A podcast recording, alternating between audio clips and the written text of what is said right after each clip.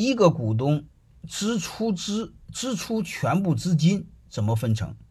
如果一个股东钱他全部出，你来经营，你们怎么分？你们内部约定，能明白吗？如果他出钱，你做总经理，你可以内部约定。按正常来说，我建议你，如果他出钱，你做总经理，嗯，我建议你多少出点，你别一毛不拔，一毛不拔，人家不信你，能明白了吗？如果是他只出钱，什么都不干，你经营的话，他一般只占二十个点的股份。如果他全部由他出，你来参与经营。就按刚才说的，如果是他全部出资，他又参与经营，你是个打杂的，他给你多少股份，那就聊聊，好吧？如果刚才我说的那种模式的话，就刚才我说的，如果他全部出资让你经营，一般情况下占二十个点，但是情况下你出钱少，他出钱多，你没有谈判权利，你求他，这事儿就不好办，不好办。你还可以刚才我跟那个第一个同学说那个事儿怎么办呢？你可以这么约定。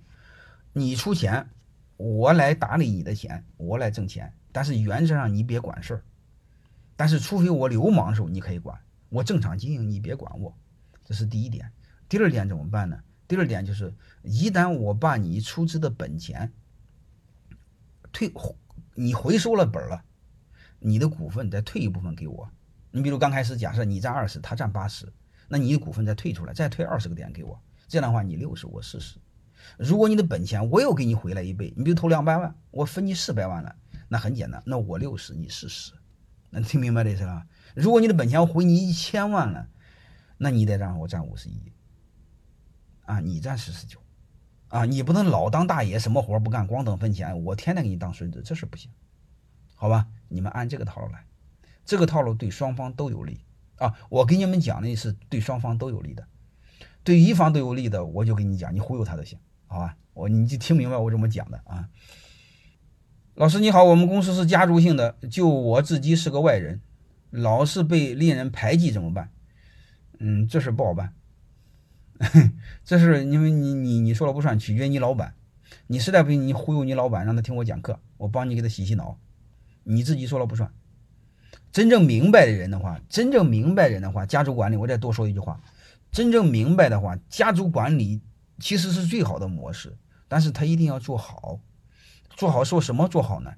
即便是家族成员，也要按规则办事儿，这是第一个。第二个呢，最核心的一个位置，一定要让外人来担任，就是让外人看到希望，一定要这么做，要不然的话，这个家族成员呢，这个家族企业全部弄一帮虾兵蟹将，来不了能人，因为好位置都被你占着了，人家一看超没希望，谁给你干？能听明白了吗？这是最基本的技巧啊！你别弄一个你的核心成员都是你的二奶、三奶、大舅子、小舅子，这不扯淡吗？啊，这是这是第一个。刚第二个，刚才我刚才说了，第一个核心团成员让你们进来，还有一个就是要有规则，这样才行啊！其实我们不要回避家族企业，其实就一句话：只要是被一个家族控股的企业，都叫家族企业。结论是什么？中国九十九的企业。啊，民营的好吧，都是家族企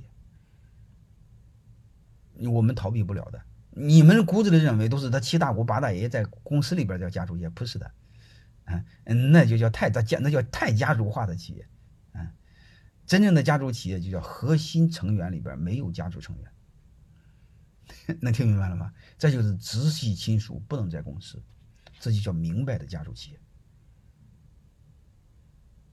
啊，老婆都不可以。啊！但是很多他不明白怎么办呢？嗯，如果你们在座的你们老板糊涂蛋不明白，你忽悠他，嗯，让他听我讲课，我帮你洗脑，这是不可以的。嗯，我一般他们夫妻创业，我的有是我的学生的话，我一般都警告他，我说你俩一定要干掉一个，都在公司里边不可以，对公司风险太大。